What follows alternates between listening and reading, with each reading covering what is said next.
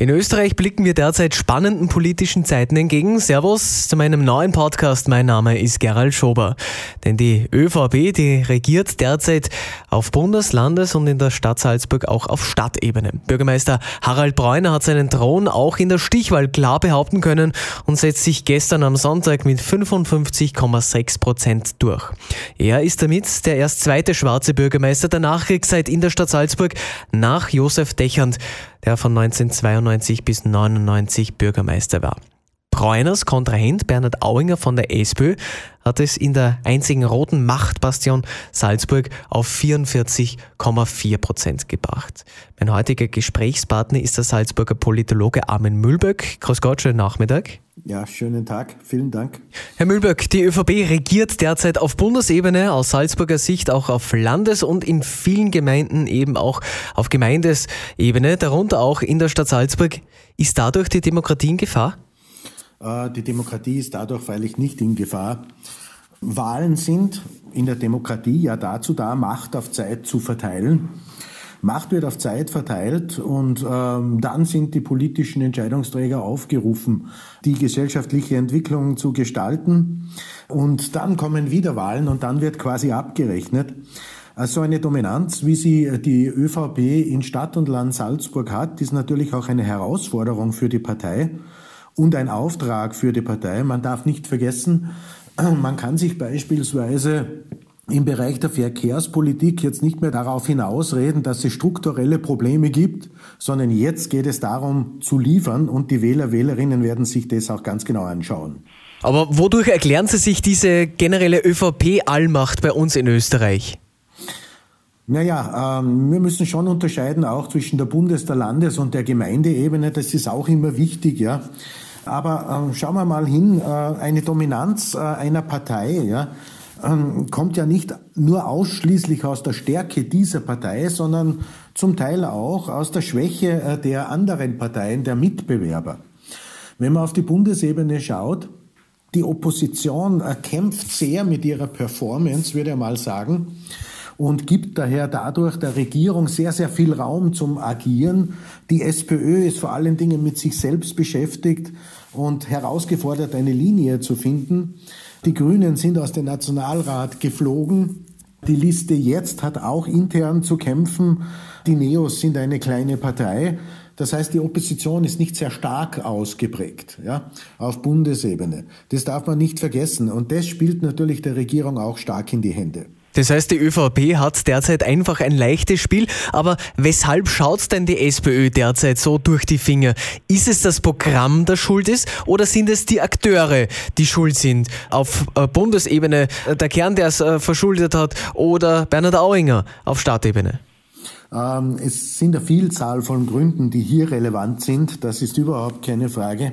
Darüber hinaus darf man nicht vergessen, die Sozialdemokratien sind nicht nur äh, in Österreich äh, in Bedrängnis, sondern es ist ein internationaler Trend, dass sozialdemokratische Parteien äh, Probleme haben das kommt aus mehreren Gründen heraus. Und zwar zunächst einmal ganz plakativ, der Kampf mit der Arbeiterschaft um ein besseres Leben, der ist vorbei, der ist gewonnen, ja.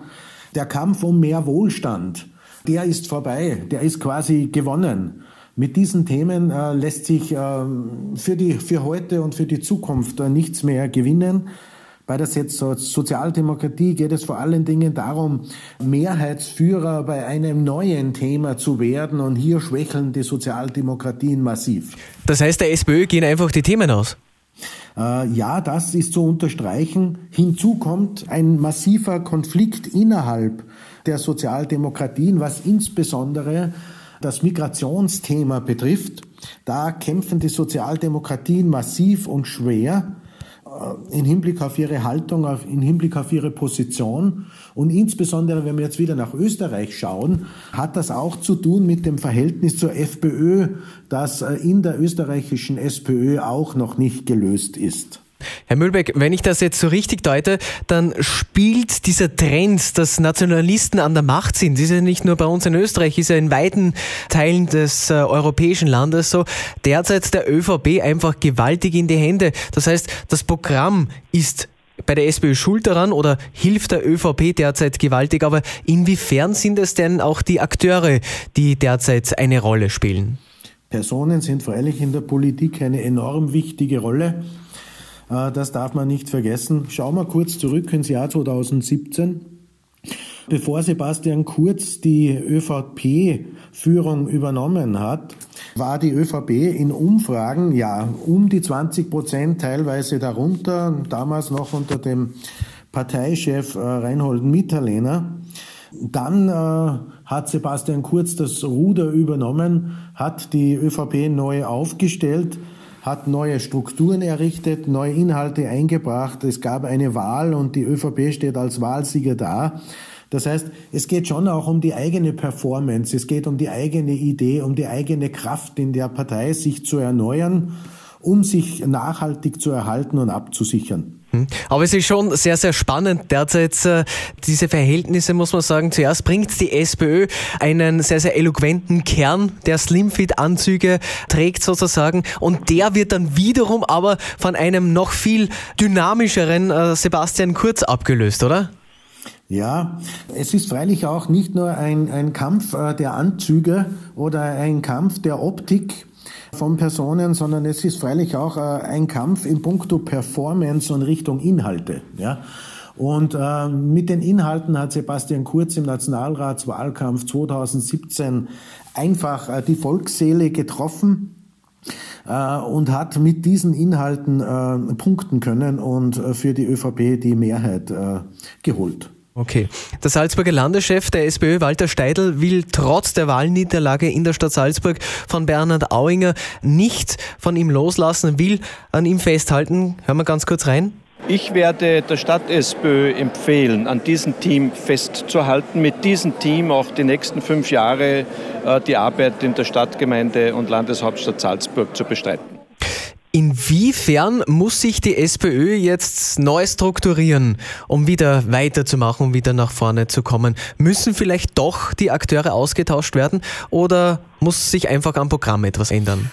Na, zunächst äh, würde ich mal sagen, äh, bei den Gemeindewahlen, bei den eben geschlagenen Gemeindewahlen gab es durchaus kalt und heiß für beide Parteien, für die SPÖ sowohl auch, als auch äh, die ÖVP.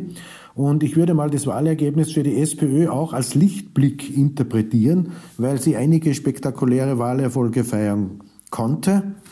Zur Stadt. Ähm, Bernhard Auinger, denke ich, hat ein passables Ergebnis eingefahren und deswegen Deswegen äh, glaube ich nicht, dass äh, eben äh, personell sich Änderungen ergeben. Landesparteichef Steidl hat es ja auch schon gesagt. Ich denke, dass mit diesem Team weitergemacht wird. Und äh, alles ändert sich und nicht alles verbessert sich nur durch neue Personen. Das ist auch zu unterstreichen. Aber wir blicken auf jeden Fall in spannende Zeiten. Aus Salzburger Sicht regiert derzeit die ÖVP auf Bundes-, Landes- und auch in der Stadt Salzburg auf Stadtebene. Wie Sie schon eingangs gesagt haben, sicherlich sehr, sehr verlockend für die nächsten Jahre, aber auch eine gewaltige Bürde, weil man sich einfach nicht mehr rausreden kann. Ja, das würde ich sagen und möchte noch einmal unterstreichen. Es ist eine Herausforderung für die ÖVP und auch ein Auftrag zu liefern. Ja, überhaupt keine Frage. Aber einschränken muss man das natürlich schon auch. Wir dürfen ja nicht vergessen, ähm, schauen wir in die Stadt. Die ÖVP hat die Mehrheit äh, im Parlament, im Stadtparlament, ja, und hat den Bürgermeistersitz auch klar. Aber dennoch, die anderen Parteien sind ja nicht weg vom Fenster.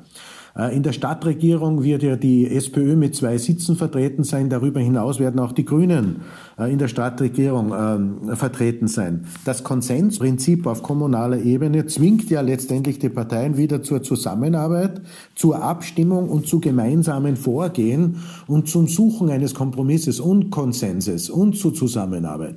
Also insofern ist die Demokratie freilich schon abgesichert, logischerweise. Okay, war ein bisschen überspitzt formuliert eingangs. Trotzdem ja. danke recht herzlich der Salzburger Politologe Armin Mühlböck.